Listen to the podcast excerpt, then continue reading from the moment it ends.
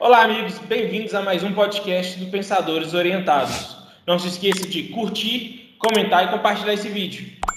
Eu sou Ricardo Florido, estou aqui hoje com Gustavo Gurgel, Igor Figueiredo e André Meira.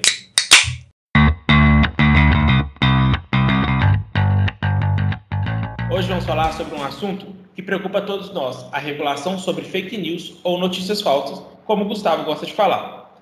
Há muito tempo já se vem falando como é que vai ser feito para controlar a disseminação de informações falsas e discurso de ódio pela internet. Vocês sabem e estão cansados de ouvir que as pessoas dizem como a internet, ao dar a voz para todo mundo, aumentou a possibilidade de disseminação de notícias falsas, inclusive com repercussões eleitorais, como vimos na última eleição. Mas eu quero lembrar a vocês que também a internet permite a disseminação de muito conteúdo importante e interessante, sem ela, não poderíamos estar fazendo um vídeo no YouTube, passando conteúdo para vocês poderem compreender assuntos complexos aos quais muitos não tinham acesso anteriormente. Diante disso, vocês devem saber que existe no Senado um projeto que regula a disseminação de informações nas plataformas de internet e nos serviços de mensagens. Esse projeto foi apresentado pelo senador Alessandro Vieira. Gustavo, o que, que você acha desse projeto que foi apresentado no Senado e já está indo para a Câmara dos Deputados?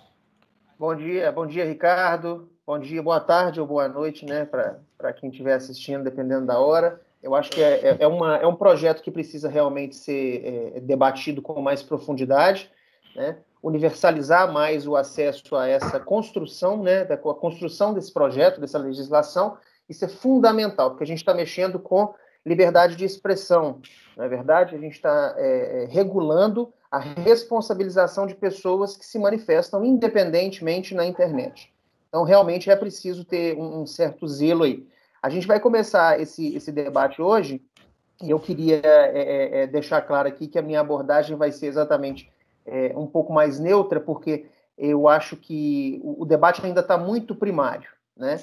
É, mas por enquanto é isso. Agradeço a confiança de quem está nos assistindo e sigamos o barco. Muito bom. Eu é, primeiro, né? Olá, amigos, ouvintes, telespectadores. É importante a gente, essa discussão que a gente está trazendo desse projeto de lei 2630, que é o número dele dentro do Congresso, e eu confesso que eu estou perplexo.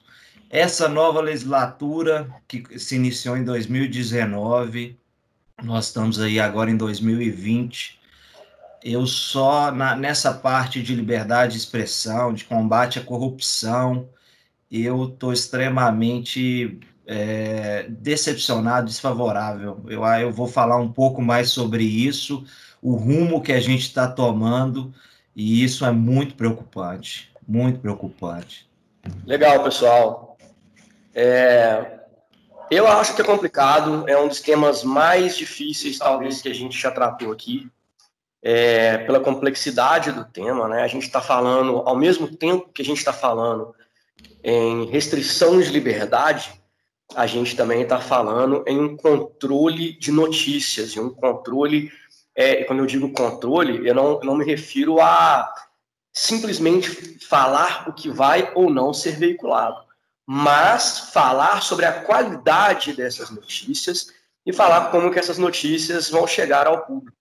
Então, é um projeto de lei muito dual, muito paradoxal, na minha opinião, é, que pode despertar de lado a lado muito, muitos problemas.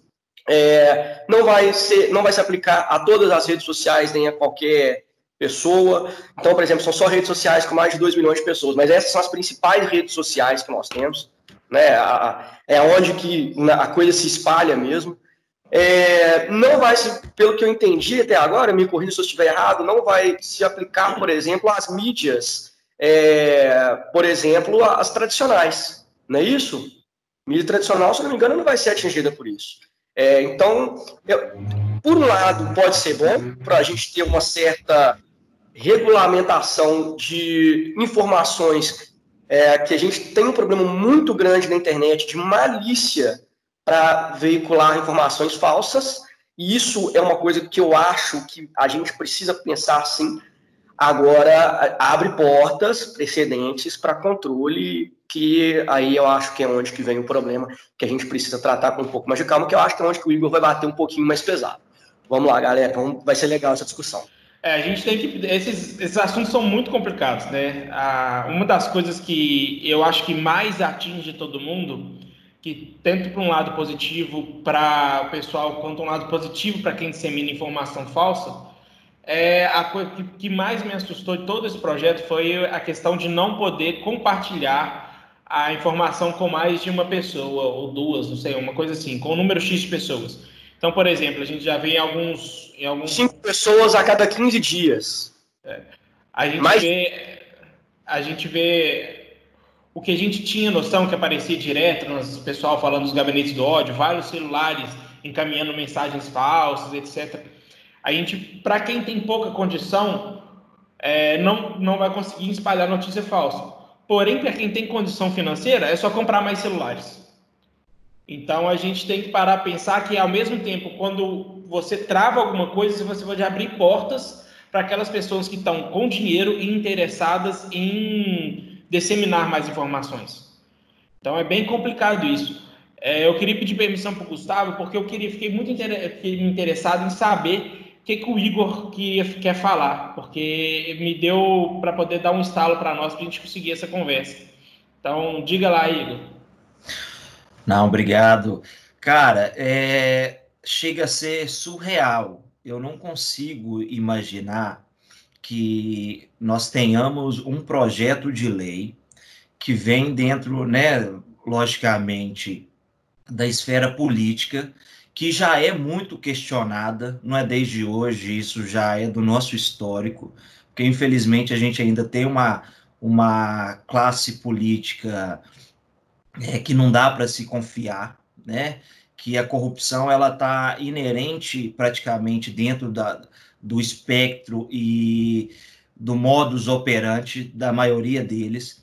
E aí se cria é, um mecanismo agora é, e usando como base, né? A, é, esse gabinete do ódio, é, disseminação de um, de um governo que está no poder que é, otorga e apoia a disseminação de fake news, seja pelos seus, né, pelos filhos do presidente que coordena isso, ou pelos seus apoiadores. Mas eu acho que isso, na verdade, no pano de fundo, vem é, para reforçar um controle que esses políticos é, manda-chuvas no Brasil querem continuar tendo o controle sobre o que vai ser feito ou falado sobre eles e utilizando de, de mecanismos da lei para poder frear isso. Então, que lógica um país democrático, um país sério, existe de você restringir para quem que você vai compartilhar e pior, a frequência, o número de dias. 15 dias para cinco pessoas. Como assim, gente? Onde que você vive isso? Hoje você vive num mundo totalmente online. As informações, elas são corriqueiras. É, você não está mais no mundo medieval da informação que você só pega no papel, que você lê um jornal, que você tem uma informação pela televisão. Não existe mais. Então eu estou acreditando no na verdade, e isso é decepcionante, apesar da gente ter tido senadores é, que, se eu não me engano, foram 36 que votaram contra, e o restante teve duas isenções e os demais votaram a favor, então foi um páreo quase que próximo. Mas você ainda vê que você ainda tem uma quantidade superior de pessoas que estão votando para restringir as informações, o acesso, a forma de falar, como que a pessoa vai se é, pronunciar e se colocar diante de uma situação que nos leva tanto descontentamento, que é a, a questão política, isso para mim só significa eles terem um controle disso para que se minimize essa, essa, essa temática, que é seria né, a, a discussão política, a, o descontentamento, a, é, né, to, to, todas a, as questões negativas que vêm desse âmbito para exatamente eles ficarem livres. E só dando um complemento mais, não existe justificativa. Fake news a gente sabe que é errado, a gente já fez um programa sobre isso. Ninguém aqui apoia a disseminação, todo mundo é contra. Logicamente, tem a fake news que é passada de, de, de forma é, até ingênua, de uma pessoa que ela não sabe a, a real é, informação, ela não tem aquela informação, o fato concreto, é, por uma questão de descuido que ela simplesmente replica. Agora pensa só como que você vai querer controlar isso. Como que você vai querer entrar na casa, na individualidade de cada pessoa e querer julgar se aquilo que ela está fazendo é de má fé ou não?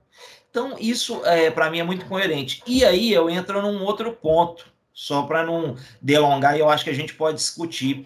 No Brasil, em 2016, foi feito o marco civil da internet. Nós já temos um marco civil que regula questões da internet. E agora, você querer usar de um instrumento que é essa lei, que para mim nada mais é que é uma censura, porque não só essa questão de compartilhamento, existe nessa lei projetos de grupo, é, de, de se fazer um grupo né, pelo Congresso, que é a Câmara e o Senado, de tempos em tempos ir avaliando a conduta, o uso da internet, e assim propor novas é, medidas. Isso para mim é incabível. E aí eu entro por quê?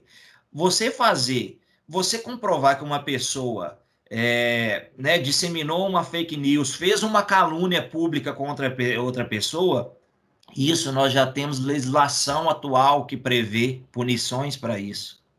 Então, para mim, não é, não é cabível a gente é, deliberar e a Câmara agora, onde que está esse, esse projeto, ele seguir, porque nada mais é um controle, uma censura por parte dos políticos para contra a sociedade civil. Isso para mim é muito preocupante.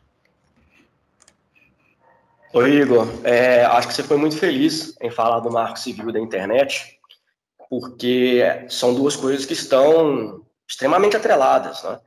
A questão das fake news e o marco civil da internet. Então, não, acho que não, não tem como falar de um sem falar do outro. Acho que é basicamente impossível. É, foi muito bem levantado isso aí. É, o que a gente precisa ver também é como que está sendo feito esse texto. Né? Como você disse, ele é um texto que é a parte do marco civil da internet. Ele não tá, ele não é, por exemplo, uma, uma emenda de lei. É uma lei nova, né? Mas eu estou até com essa lei aberta aqui, porque eu acho que tem alguns pontos que são interessantes da gente ver.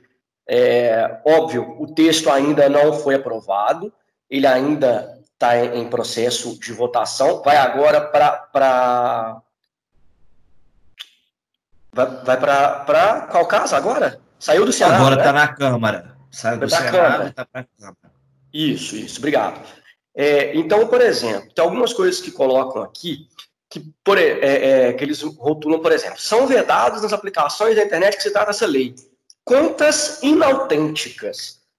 É, aí já começa uma coisa problemática. Que, quem que vai definir o que, que é uma conta autêntica? Quem vai definir qual é a definição para conta autêntica? Eu, eu não, não, não, sei se no texto fala o que é, a, a, para esse projeto, o que é uma conta autêntica. Mas, mesmo que o texto fale, eu, quem que vai definir isso? É, então, fala, por exemplo, de disseminadores artificiais não rotulados. Isso, por exemplo, eu já acho que é uma coisa interessante de ser vedado. Quando você passa a ter canais que são para é, veiculação em massa, que não são identificados ou que são identificados de forma maliciosa, vale a pena a gente sim dar uma olhada nesses canais e verificar o que, que eles fazem ou deixam de fazer.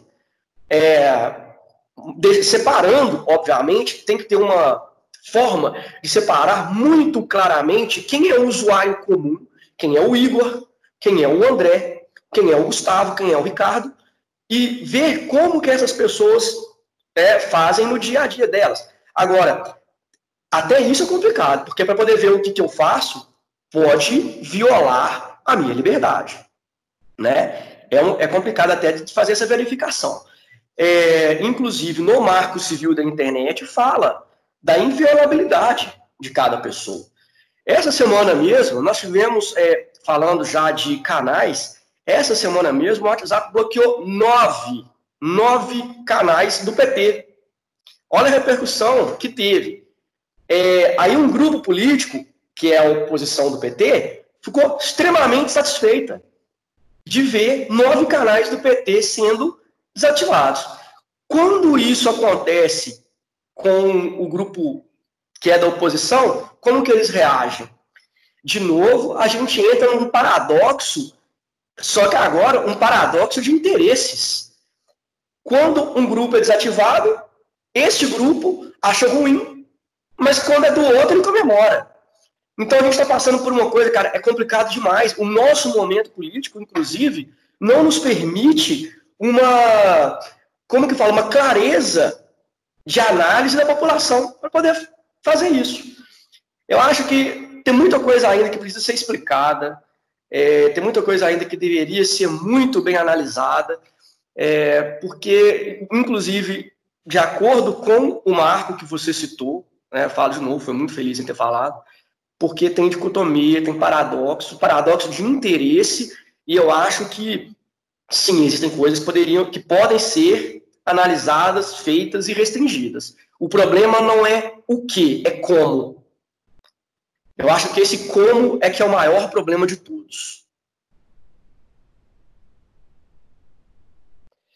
É, senhores, é, eu, eu, eu entendo que, veja bem, é, eu vou, eu vou pedir para o Ricardo colocar duas frases de duas pessoas que estão é, dentro desse, desse ambiente, dessa, definição dessa legislação, que tem é, é, posições muito razoáveis a respeito da deliberação dessa legislação.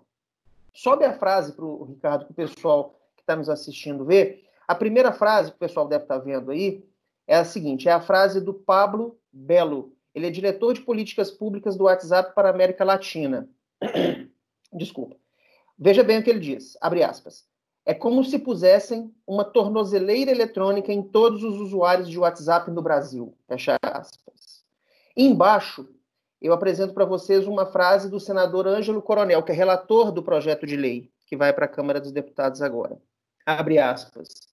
Minha, minha principal preocupação desde o início foi vencer o anonimato irresponsável que tem sido usado por muita gente nas redes. Fecha aspas. É, uma coisa que o Igor falou, e eu queria nessa primeira entrada é, é fazer um, um, um, paralelo com o comentário do Igor e do André. É, Igor, é, eu concordo muito com o que você diz em relação ao projeto ser dual. Eu acho que é exatamente esse o problema ele não foi submetido a um debate público mais consistente. Como eu falei na entrada, como a gente está lidando com uma espécie de regulação para liberdade de expressão e difusão de conteúdo, eu acho que é fundamental que isso seja colocado para debate público assim exaustivamente, né?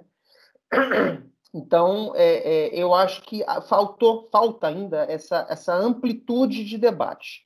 Só que, Igor, é, é, com todo respeito, eu não acho que essa legislação seja tão proibitiva ou rigorosa como você analisou, tá? É, eu acho que é importante a gente, a gente entender que a gente está vivendo uma nova realidade de comunicações, né? É, a internet se tornou um novo lugar de fazer política, né? E se tornou, inclusive, uma, um ambiente que, em função da sua capacidade de difusão, ela pode provocar danos irreversíveis a pessoas e às instituições. Então, é, é, você colocou aí uma frase sua que eu captei aqui entre aspas, né?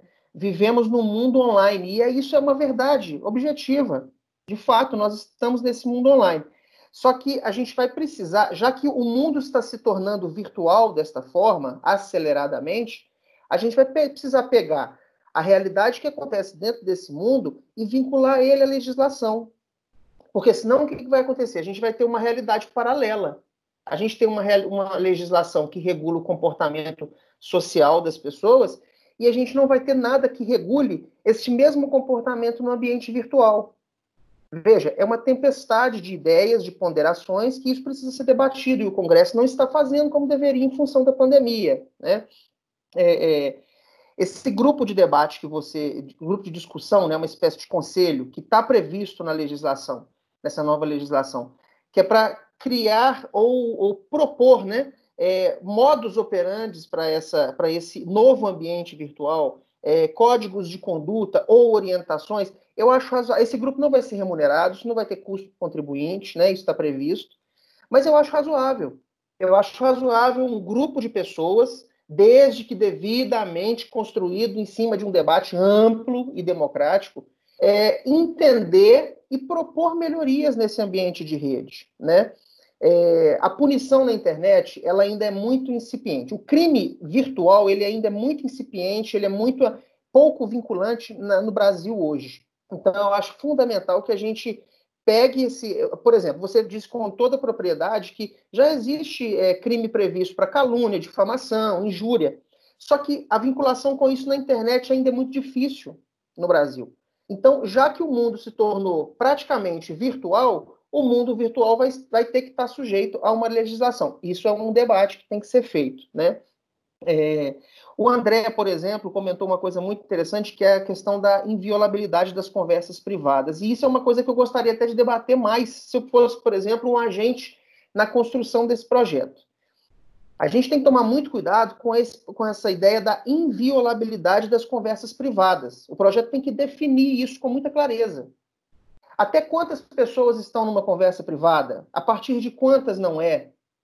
Agora, o sujeito que, por exemplo, mesmo é, é, num canal alternativo de, de, de, de informações na internet, quiser propagar, difundir informações, a, veja bem, os jornais, as emissoras de televisão, as rádios, são grupos de comunicação que pretendem, por si só, difundir informações. E eles estão sujeitos à legislação e à responsabilização em função disso em função exatamente da sua capacidade de difusão.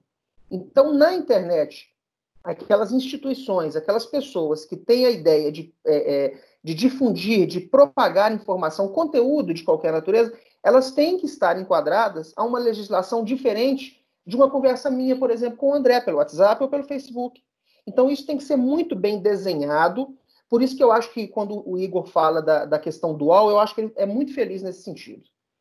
Esse projeto, para mim, ele está correndo a toque de caixa.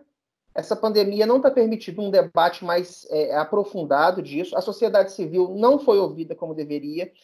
O, as empresas de comunicação precisam participar desse debate com muita presença, a sociedade civil, os produtores independentes de conteúdo, para que esse projeto seja lapidado de uma maneira que ele não comprometa a liberdade de circulação de informações. Porque senão, se isso não for definido, aquilo que não é definido, conceituado, fica amplo demais. Aí a nossa sociedade vai estar sujeita àquele cuidado e àquele risco, na verdade, que o Igor comentou no início, que é de colocar dentro de um mesmo cesto uma série de situações e criminalizar pessoas em função, às vezes, só de não concordarem com o outro. Tá? Eu acho que nessa primeira entrada eu queria só é, fazer essa provocação e nas próximas eu quero entrar realmente no, no, no tema, porque eu quero fazer uma análise com vocês é, da razoabilidade do projeto e depois uma análise daquilo que não é razoável, para que o pessoal que nos acompanha comece a formar opinião sobre isso, juntamente com a gente também. É, então, galera, só para falar, o Igor falou do nosso vídeo sobre a fake, fake news. Eu vou deixar no card aqui em cima para vocês poderem estar assistindo quando acabar esse, esse vídeo aqui, tá bom? É, eu vou deixar o Igor falar um pouquinho mais sobre o que o Gustavo falou, porque ele acabou citando ele e o André. Eu vou deixar eles deliberarem sobre essa fala por questão de tempo, para não comer muito do nosso tempo. Não, eu acho que a né, a contribuição do André e do Gustavo foi, foi excelente. Eu vou bater em dois pontos que, eu, que me chamou mais atenção aqui, referente a isso. Mas o que mais me incomoda, e eu acho que é o mais ou menos dentro desse jogo de interesse, desse paradoxo que o André citou um pouco, é que a gente, né, desde a eleição do, do, do governo Jair Bolsonaro e todo o mecanismo que se deu a partir disso, porque se a gente né, voltar um pouco na retórica, que ele foi eleito com base nas redes sociais, sem um grande investimento do que a gente estava acostumado a ver, até mesmo por, por uma questão né, de, de nova lei é, é, né, de votação, nova, nova lei eleitoral que proibiu uma série de coisas, como financiamento é, privado, entre outras coisas. E aí, né, se, se, se cria, é, se, na verdade, se inicia um novo governo, que a gente sabe que a base é uma base de fake news, de pessoas mais extremistas, também não é novidade para um governo só, sempre vai o que né, as pessoas mais popularmente conhecem como gado, sempre vão, vão ter os gados que vão seguir o rebanho, que vai seguir ali o, o, o, o boi, que é o líder, né, o touro e assim por diante. Isso sempre vai ter.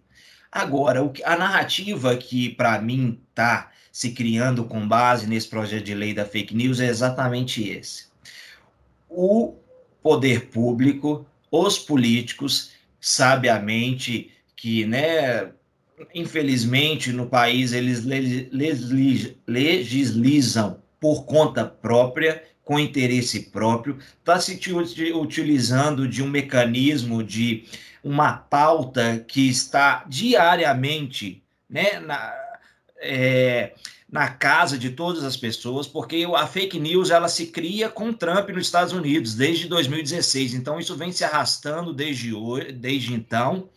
Então as pessoas já, já estão criando isso. E se, e se elege um governo que utiliza desse formato também, é, mais precisamente após empossado, isso daí vai se intensificando, e aí o, o, corpo político, eu acho que esse jogo de interesse, nós como, como uh, público, como a sociedade civil, a gente está nesse meio da oposição, governo, e a gente está dentro desse meio, está tentando criar um projeto que, na verdade, inviabiliza qualquer coisa que ele não faz sentido algum, senhores. Ele não faz sentido algum. E aí, é, a fala do, do representante do WhatsApp, ela é perfeita, é inteligente, está tentando se colocar uma tornezeleira eletrônica em cada é, celular do país. E aí eu te falo, e aí uma da, das sugestões é né, dentro da, da, proposta. Aplicativos de mensagem e encaminhamentos. Limitar o número de encaminhamento que já foi falado aqui.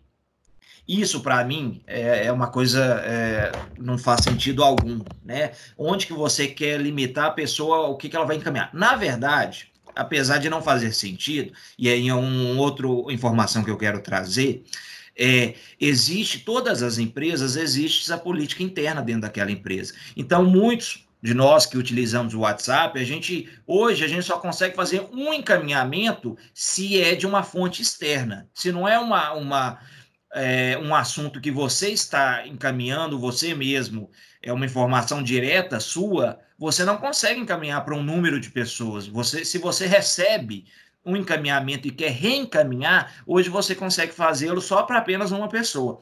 Então essas empresas elas já estão limitando por conta disso é, né, exatamente para tentar frear um pouco dessa disseminação da fake news. Então, eu acho que o poder público ela tem que se unir a essa, essa, essa esfera privada e, e tentar englobar nesse sentido. Não se criar é, leis para tentar você restringir isso, porque isso, para mim, chama-se censura. O poder público, ele, quando é, interfere na nossa vida em determinados assuntos, e aí, sabiamente, Gustavo, você citou bem, não houve consulta pública, não houve discussão. Quando você tenta empurrar goela abaixo algo tão importante e que está no cotidiano de todo mundo a toda hora, você isso isso daí gera preocupação. Isso aí gera preocupação, porque qual é a real intenção de fazer isso? Para mim, no meu entender, nada mais é do que proteger o poder público, os, os políticos, para exatamente tentar evitar que o que, que acontece hoje no Brasil? a gente, muitas vezes, a gente suspeita, as pessoas saem falando as coisas sem ter a prova cabal. Porque você ter prova, isso cabe é, a Ministério Público, a coisa do tipo. Mas a gente tem que entender que a liberdade de expressão entra exatamente aí. Não só, lógico, você não vai difamar, caluniar, gerar uma injúria, ou até mesmo ameaçar, o que, que a gente tem visto hoje, né? Você incitar o ódio, incitar é, violência, é, jurar o outro de morte, ou coisas do tipo. Não é esse o assunto que a gente está falando. Isso daí já tem legislação que cobre isso.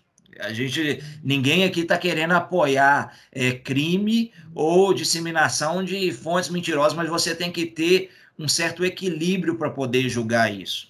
E o que, que eu estou entendendo dessa é, desse mecanismo, desse projeto de lei, é que exatamente eles querem usar isso para maquiar. E aí, para onde que eu quero, aonde que eu quero chegar? Por exemplo, no Brasil a gente sofre com várias coisas. Por quê? Nós sabemos que nós somos um país rico, nós sabemos que nós temos riquezas naturais, entre outras coisas. Mas quando você vê que na ponta isso não chega, que isso sai do topo, passa no meio, mas não chega na ponta, que é a base da pirâmide, que é né, os serviços públicos de qualidade que deveríamos ter, você sabe que dentro dessa, desse organograma, desse, é, desse processo, existe alguma falha, alguma, algum desvio, alguma coisa ocorre que não consegue chegar para quem precisa. E essa é a nossa realidade. E como isso acontece, muitas das vezes as pessoas utilizam né, de falar, ah, por exemplo, fora Calil, em Belo Horizonte, com a conduta de né, como ele tem é, feito e agido conforme a pandemia, uns vão ser a favor, outros vão ser contra. Agora, imagina você utilizar isso para você restringir a opinião das pessoas que são contra aquilo. Por quê? Porque não tem uma prova, talvez, cabal, que consiga. consiga é, né, demonstrar e provar com que o Calil utilizou de má fé pra, com a conduta é, referente à pandemia. Então, essas coisas, quando você tenta restringir dessa forma, você desabilita com que o cidadão tenha voz livre. Por quê? Ele vai ficar ali. É, né, eu não consigo achar outra palavra sem ser censura, para com que ele exponha o que ele acredita, o que, que ele acha. Agora, expor o que acredita e acha é diferente de cometer crime, violar direitos. Então, isso daí eu acho que já, nós já temos aonde recorrer, leis para isso, e não vejo essa lei da fake news, apesar que hoje está no Congresso e o que é, se fala é que já está tendo uma discussão entre os, entre os deputados e os senadores para tentar alterar alguns, algumas passagens da lei. Isso ainda não veio a público, a gente não, não consegue falar aqui o que, que do que se trata, mas certamente vai ter uma reformulação do que foi passado e aprovado no Congresso. Então a gente precisa esperar saber o que, que vai ser. Agora, o conselho que o Gustavo comentou aí também, ah, tudo bem, né? A gente pode acreditar que é com boa fé. Mas, de novo, é, quem está se criando isso é o Congresso. Então, o Congresso prevê criar um conselho com estudos, pareceres, recomendações sobre liberdade, responsabilidade e transparência na internet. Imagina só, se para um projeto de lei eles não tiveram responsabilidade, transparência com o povo para poder escutar consulta pública, você acredita que esse conselho vai estar com quais membros? Todos políticos não, eu não consigo enxergar de outra forma, que ah, se aprova uma lei sem uma consulta pública, mas o conselho vai se criar com pessoas públicas, é, com pessoas é, do setor privado, né, que não, que não seja né, da, da, da esfera política. Eu desacredito.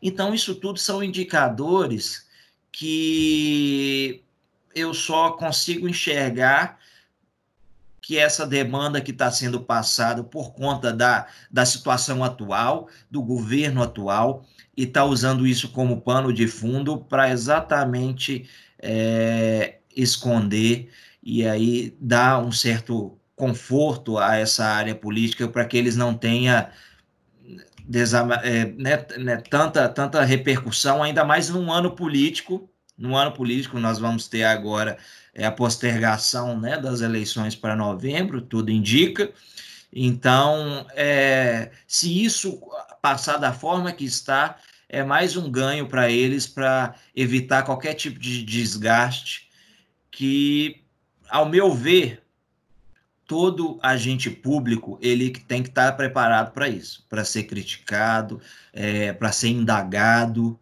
É, eu concordo que isso pode se inferir a imagem, né, caso isso for é, de fato uma notícia falsa, mas a gente tem mecanismos, parâmetros para que se procure a verdade, que se entre né, dentro de uma. Eh, dentro abra-se um processo judicial e que, né, por meio da justiça, tudo vai ser provado e tudo vai ser evidenciado. Eu acho que é esse o caminho, não criando uma lei que restringe o uso e, e entre, entre outros, outros fatores, é, o uso pela população dessa, dessa ferramenta que é tão importante para todos nós. E, e, assim, só dando um tom final da minha fala aqui, eu quero entrar. E por que, que isso me chateia demais? Porque a gente está tendo, vendo retrocessos em todas as áreas. Um, uma legislatura que veio com um, um certo sentido, uma certa renovação, porque teve sim uma renovação até é, grande nas casas legislativas, a gente está vendo que está fazendo mais do mesmo, ou pior, está piorando tanto na esfera de, de expressão de liberdade, que é né, um governo que ele não, ele não é muito a favor disso, ele quer ser exatamente o dono da verdade, não quer ouvir as partes, e na, na base da corrupção também, que foi acabou sendo eleito dentro dessa, dessa bandeira de renovação, mas a gente viu que, e a gente está vendo hoje, que as máscaras caíram para todos os lados. Então, né, é, é desde abuso de autoridade, é, fim da prisão da segunda instância, interferência na Polícia Federal, entre outros,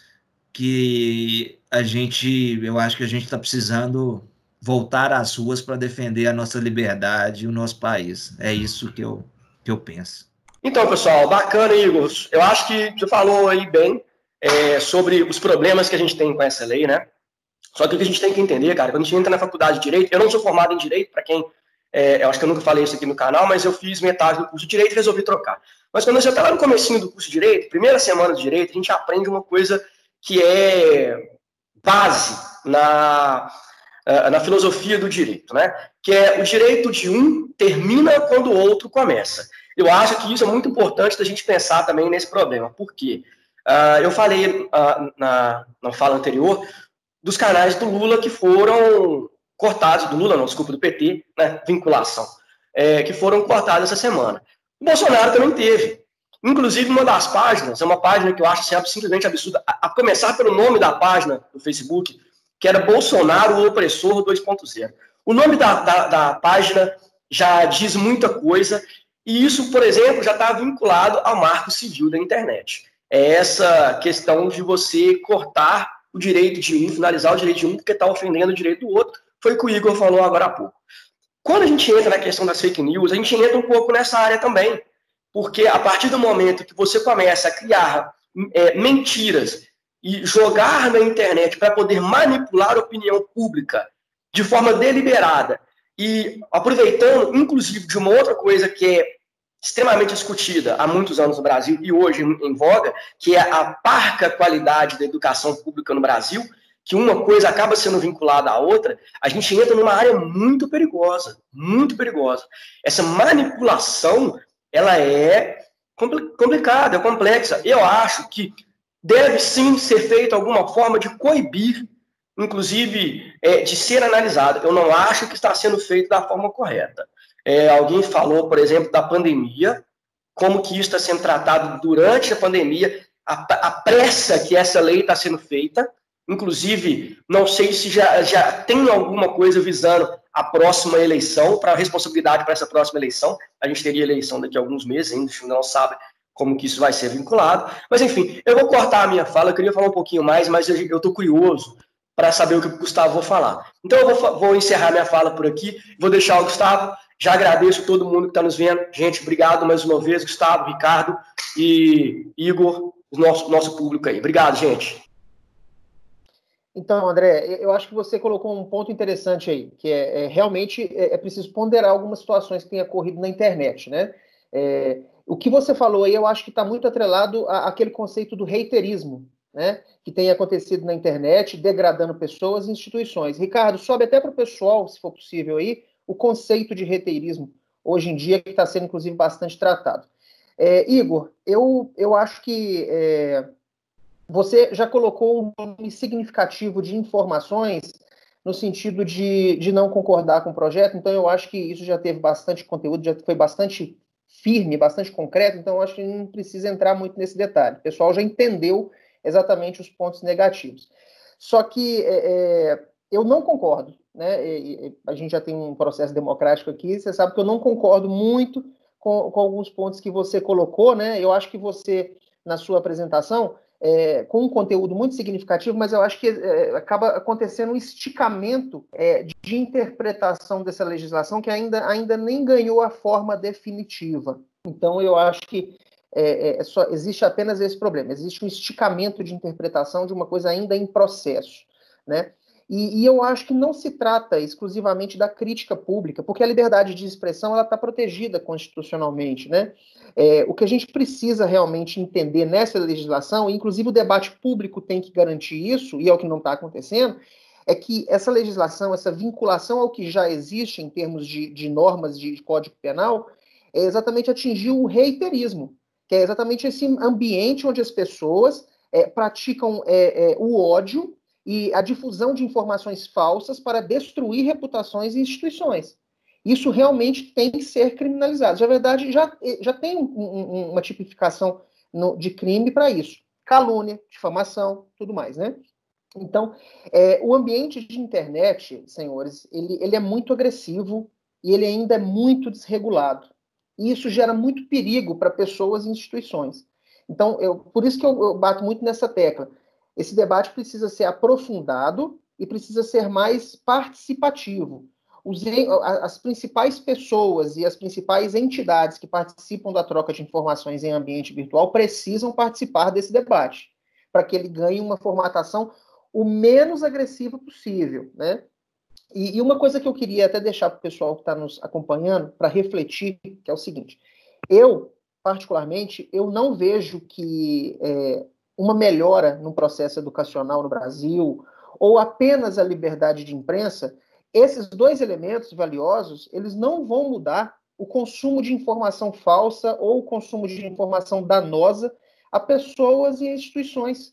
Enquanto a gente viver em um ambiente de bolhas de viés de confirmação que se fecham ao contraditório, não vai ter educação e não vai ter imprensa livre que conserte isso. As pessoas apenas querem ouvir e ler aquilo que confirma sua visão de mundo.